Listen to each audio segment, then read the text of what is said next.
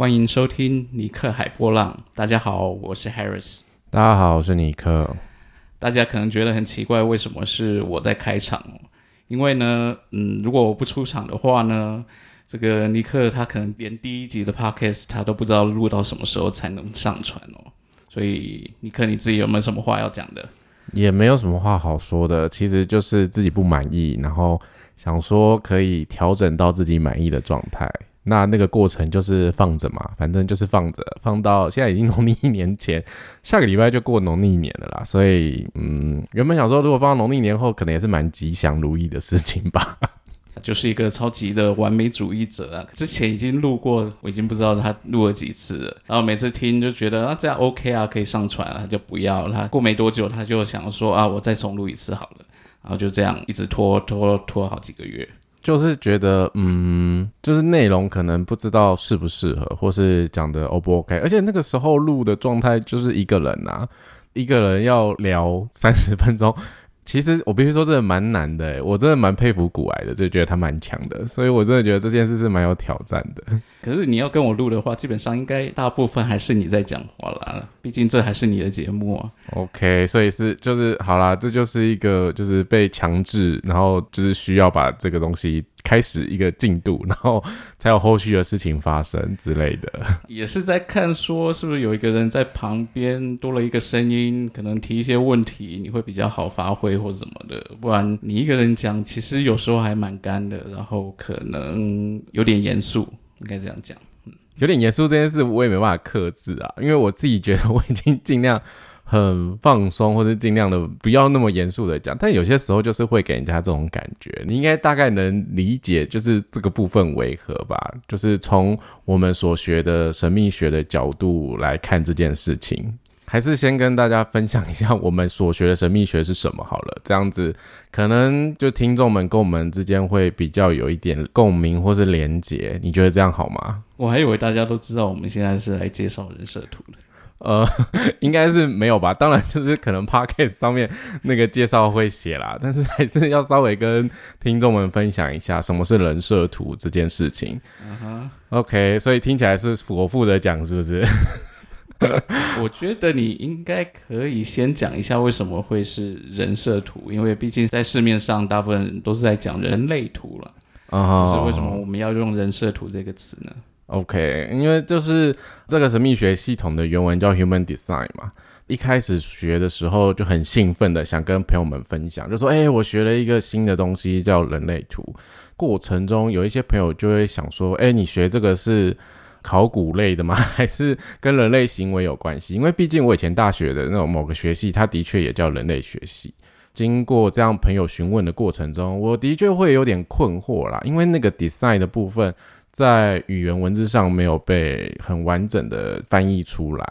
是在二零二零年的期间，就是疫情刚发生的时候，大家还记得，就是那一年，就是大家在过年期间很震撼的时刻。后来就开始在家追剧啊，看那个 HBO 的《西方极乐园》这部影集里面呢，其实蛮有趣的，因为它其实就在讲人类已经发展到一个科技文明非常进步的时代了，然后。他们就打造了一个西方风格、西西方部落牛仔风格的乐园。那里面的人啊，其实都是一些机器人啊、人造人之类的，所以等于说是人负责把他们模拟出来，然后做的很像真人的样子。那这个乐园可以做的事情真的非常多，就是。你可以就是杀了这些机器人，或是抢劫他们，或是把他们当奴隶之类。就是你可以在这个乐园看到有些人性的阴暗面，在外面现实世界不被法律允许所做的事情，在这里通通都是允许的，因为你就是买票进来享乐的。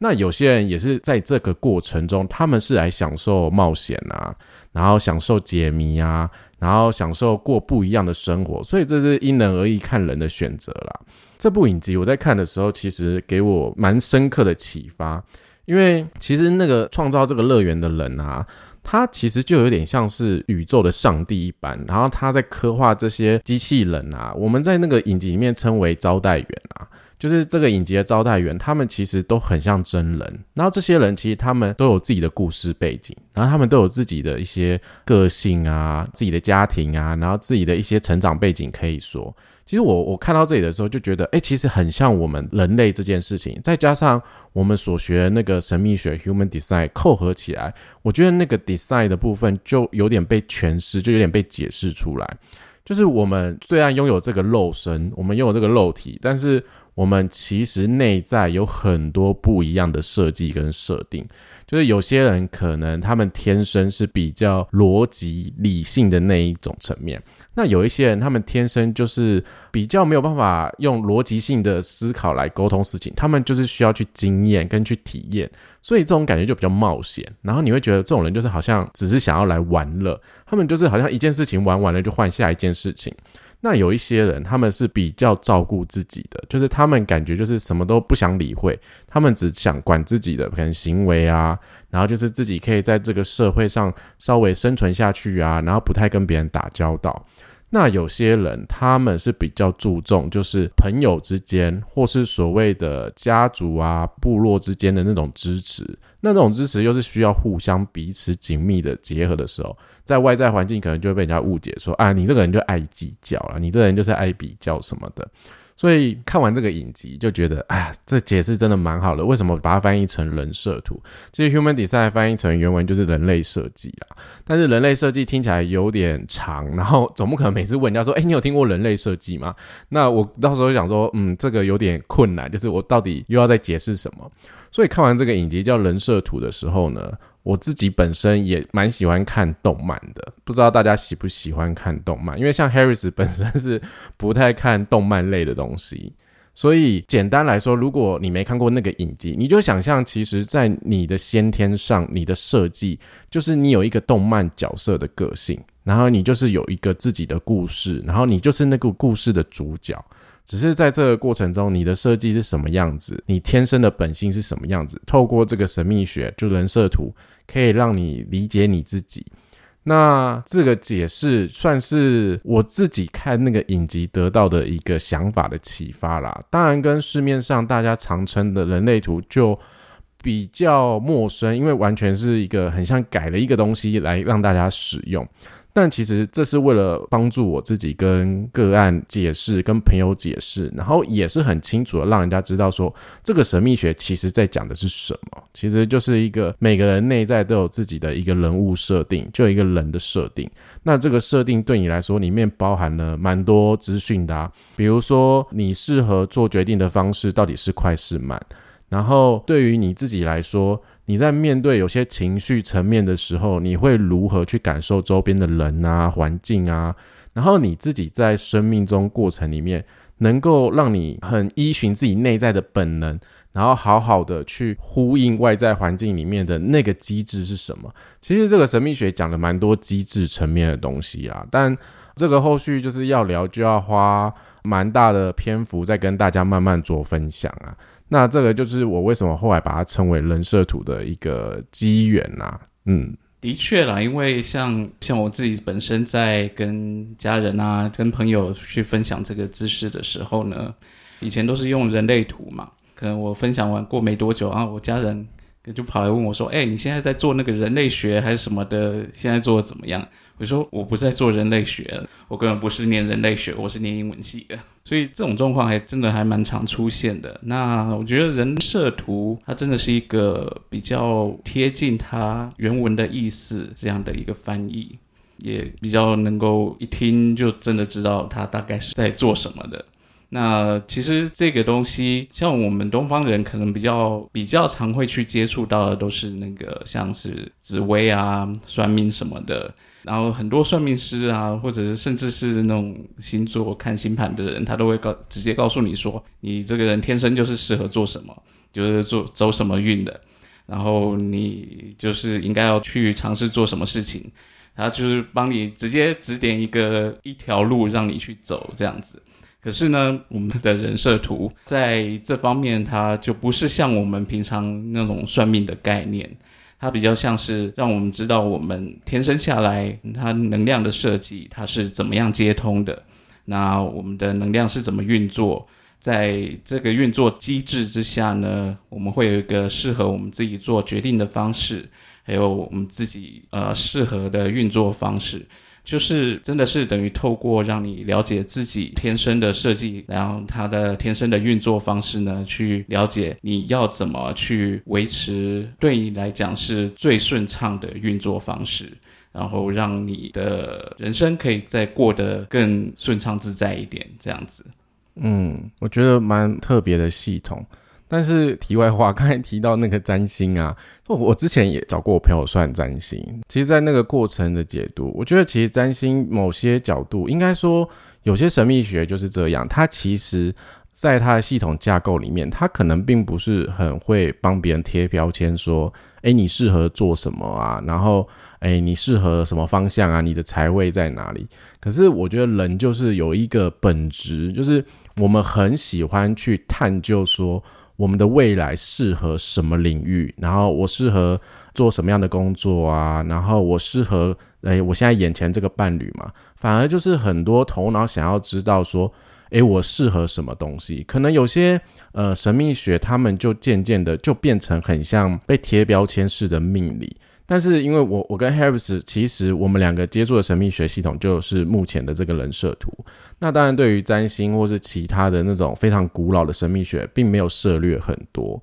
所以呢，只是就我们的生命经验来说啊，我自己以前蛮常去算什么八字跟紫微的。所以这真的是蛮命理的，因为老师都会告诉你说，诶，你适合什么工作啊？然后财位在哪里啊？然后几岁到几岁会怎样？只是占星的话，可能就留给其他人来解答这件事情。我自己觉得，相信是可能它也是一个蛮客观性的工具。毕竟在人设图里面的系统里面啊，它其实结合了四个，就是呃一些很古老的神秘学元素，就是有中国易经的六十四卦，然后还有就是西方的占星。所以在这个系统里面，就人设图系统里面也会有一些星座啊、占星相关的。然后呢，再来就是有印度脉轮这件事情。其实，在人设图里面呢，有所谓的九个能量中心，就是呃，有一些什么正方形啊、三角形啊那些看起来就是一些图案的地方，它有点脉轮的概念。只是传统的脉轮可能是七个，在这个人设图里面呢，它演变成九个脉轮，就用九个能量中心的方式在解读每个人的状态。然后再来就是犹太教生命卡巴拉之术，就是在讲的是一个生命通道的概念。但那个通道其实，在人设图里面就是我们所谓的三十六条通道。那如果你有一条通道的时候，就是代表，嗯，你的生命有一个被赋予的一个特质。那每个人拥有的通道不一样，就会有不同的特质。所以，其实我觉得在这个神秘学领域上来说，应该很多工具一开始都是希望大家是能够了解自己的吧，就是可以理解自己呀，然后理清自己的困惑。只是这套工具应该现在发展，我有点忘记了。我记得我不知道是三十几年还是四十几年，算是所有的神秘学里面非常年轻的吗？因为我不太，我比如说我真的不太 涉猎其他的神秘学，所以我觉得人设图算是一个很年轻。跟占星啊、跟易经啊，或是紫微斗数那些系统比，他们都是非常年代久远的工具，他们已经累积了很多世世代代的智慧了，所以这算是一个非常新奇的一个神秘学。但我个人是会把它当成工具使用。那 Harris，你接触了之后，你是怎么样看待这个人设图的？的确，它就是一个工具。那它会让你知道你的实际上运作状况。那它并不是在告诉你说，呃，你应该要怎么做，而是让你知道它的机制是什么。等于给你一套工具，你可以去运用。然后它也不是告诉你说，哦，我告诉你这些，你就是要相信。我们都是会鼓励说，你接收到这个知识，你去实际实验看看，用在你的生活里。看他对你的帮助，看他在你身上出现，就是在你身上，在你周遭，透过你每一次做的决定，他所带来的反馈，他所带来的不同的影响，你去体验这套工具，它能带给你什么样的帮助？我觉得这是这套工具它比较算是温柔的地方，就是它不是强迫你要你就是这个样子，你就是要接受它，你就是要照着我说的这样去做。嗯哼嗯哼，我记得这套工具里面，它其实在讲的就是人啊，其实有自己的内在的潜能跟本质，只是可能从你小时候到你长大，然后你可能会忘了自己内在的那个本质的力量。因为你可能小时候就是比较活得出自己内在的那个时刻。但是传统的东方教育来说啦，有时候爸妈都希望小孩子是比较好带养的。然后假设家里人口多，一个不小心生了三四个小孩，可能同一套就是怎么样对老大的，就一直对待每一个小孩。有些时候可能在那个教养方式，或是在那个每一个小孩的不同阶段时期，都会用同样的一种去制约这个小孩。就是可能这一套对老大很有用，但可能对老二他的设计，就他天生的内在很不一样。这套系统呢，其实有把人分成四个类型，可是四个类型中，其中有一个类型又有两个。后续的话，我们会再跟大家分享。简单来说，就是他把大家分成就是有显示者啊、投射者啊，然后生产者的类型们分两个，就是生产者与显示生产者，然后还有最后一个反应者。可是我知道大家一定会想说，哈，怎么那么狭隘啊？就是这就一个系统，然后把这么多人口的人只分成这五种的感觉。可是其实它背后还有很多不同的区分，然后你拿到自己的那个图的时候，你可以看它上面有很多不同的资讯啊，比如说什么人生角色啊，然后你的非我主题啊，然后你的策略是什么啊，然后你的权威主题是什么，然后搭配每个人不同的图的时候，其实整体上来说，就是每个小孩在家里都有先天不同的设计，那。对于过往啊，我自己回忆我小时候 被教养的方式，就是反正我爸妈怎么样对待我姐的，我就是怎么样被对待的。那我的类型又是比较属于那种反抗然后叛逆的那一种，就不喜欢人家用命令式的感觉。所以我觉得我小时候我爸妈应该觉得我很头痛，然后又很难带。那我自己内在对抗这种就是世界带来的制约，其实我也蛮过得蛮痛苦的。这就是双方彼此的拉扯跟挑战。只是透过这个工具的时候，你可以很清晰的看到说，哦，原来这个小孩的内在是需要好好的告诉他说，你要去询问别人，或是这个小孩是需要透过有一种仪式感的去邀请他，或是小时候就是要很正确的去问你的小孩他要什么跟不要什么。所以其实这个神秘学工具啊，人设图的确是拿来告诉小朋友、告诉家长们，就是你要怎么样去看待你的小孩。它算是一个蛮新的工具啦，只是放在我们大人身上，就是像我自己在学，像 Harris 在学，或者我们周边有一些朋友们了解之后，其实那个过程就是一种我们在自我疗愈我们自己啦，就是我们可能小时候没有被好好对待啊，或是周边的环境啊、同学啊，然后所经历的事情，在身上累积的一点苦啊，或是一点那种不开心，就是找到了答案，找到了一个重新剖析自己的方式。那在这个过程中，要蜕变成比较贴近自己的样貌的时候，当然是需要时间啦。时间是蛮重要的，可是重点是你要很正确的回到你自己。那像 Harris 是被我抓来学这个神秘学的，所以对他来说，我不知道诶，就是你的内在啊，是就是体验的时候，上 Carol 老师的课的时候，你自己的感觉是怎么样？我是个投射者嘛，其实每个投射者，你如果提到他的苦涩的话，我觉得每个投射者都很懂这个苦涩的感觉。从小就是那种可能会觉得哦，别人都看不到你，或是就是你讲什么话，就是别人也听不到。然后你真的要发表对别人很有用的意见或是什么，就是你也会被别人推走这样子。那就真的上课，然后真的接触这个知识之后，他会让你了解说，哦，投射者需要受到邀请，别人才会真的把你听进去；受到邀请，别人才会给你能量去做某些事情。那这是一个很关键的过程。但是呢，投射者从小可能根本没有人这样教导他，然后他也不知道哦，有些事我要是受到邀请，然后其他的时候，其实我自己好好就是做我喜欢做的事情就好了。我不需要说，哎呦，我看到什么我就要去。毕竟我们的教育就是，可能大家是一个团体嘛，就是要融入，然后大家都要有贡献。可是真的一个投射者，你叫他去主动做什么贡献的时候，其实很多时候他是会被，就是被人家推开的。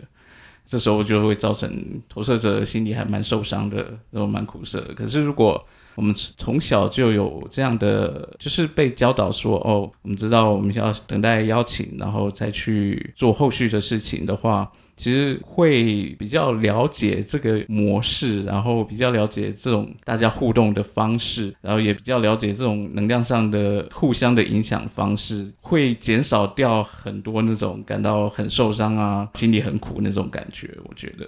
嗯。我其实观察我身旁的一些投射者朋友们，就是的确会有这样的状态。那我想，就是这里面其实包含蛮多，就是关于这些类型的资讯啊，就未来有机会再跟大家分享更多更多这样子。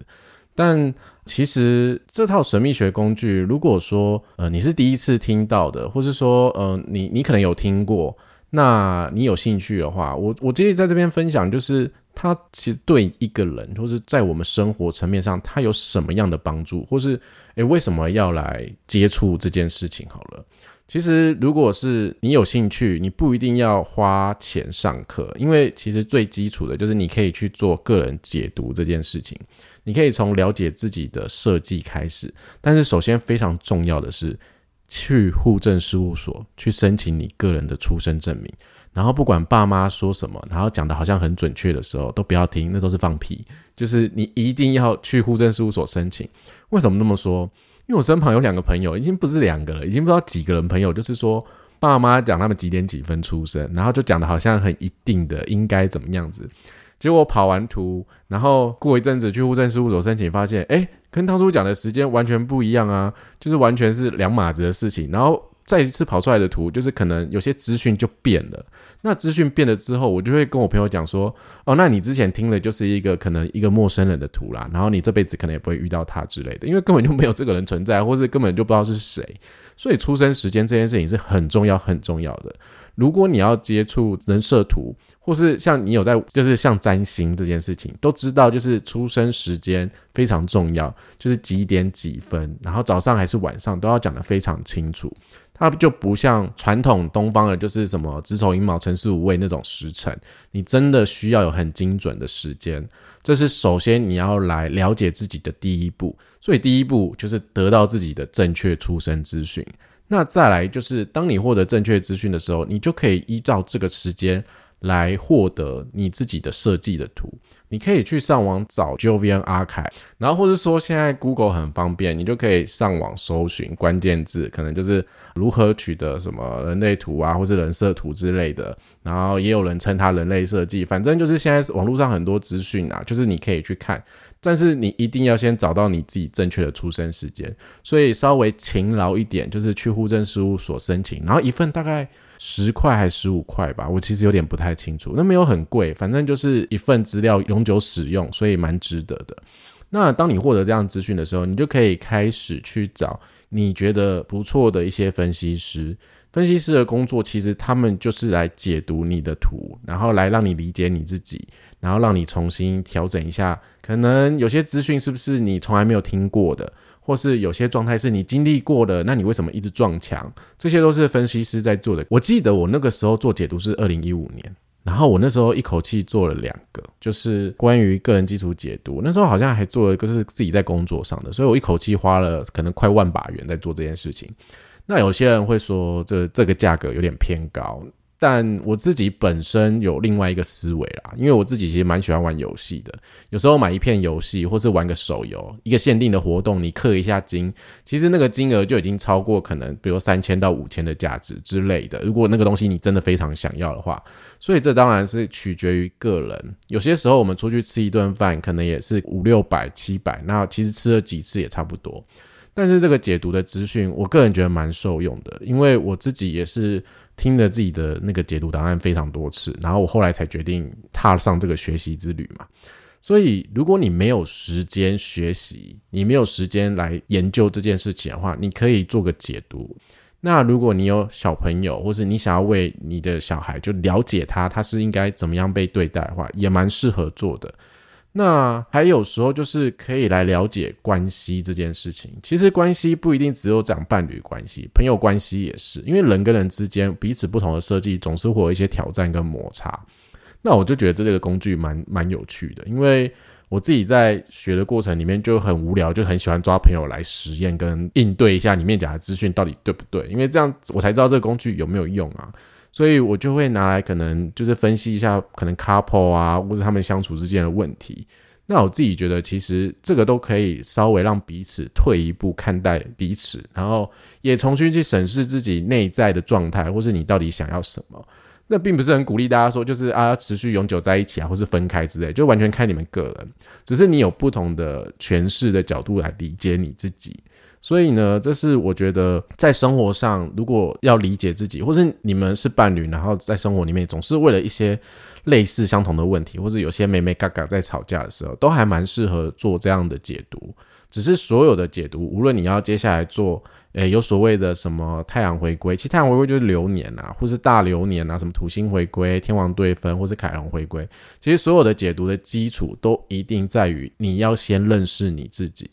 这让我想到，就是前阵子我看康永哥写的，就是很多人都说要认识自己啊，了解自己，可是从来都不去研究自己。其实大概也有这样的概念，就是你可以先从一个系统工具来了解你自己。当然，如果你已经找到你有就是向往的工具，或是你已经使用方便的工具，这当然是没有问题的。我们没有一定说，呃，把这个当成一定就是需要你来听。就是有一个新的东西让你听看看，然后你就可能当做这可能像是一个神秘学界的三 C 产品，然后今年推出一个新的东西，你可以试看看的。如果各位拿到自己的图，其实多多少少就会好奇上面的一些数字，或者因为一定看不懂嘛，然后就会有很多好奇心，然后就会可能想看周边人的图，所以那个通道有些时候大家就会想说，诶，为什么那个人就比较多，那个人就比较少？然后我们传统概念就认为多就是好。然后少就是不好，但其实 Harry 是有一条通道，他的生命定义就只有一种，不是说只有一种，就是那条通道支持着他，支撑着他，那他就只有这样的唯一。像有些人可能就是七八条、八九条，其实这没有什么好跟不好，因为多有些时候运作起来，我跟你讲，就是会卡住，而且人生的难题就是不一样。我我忽然想到，就是有一个比喻，就是我自己也很喜欢打电动，就以前我真的很喜欢打英雄联盟。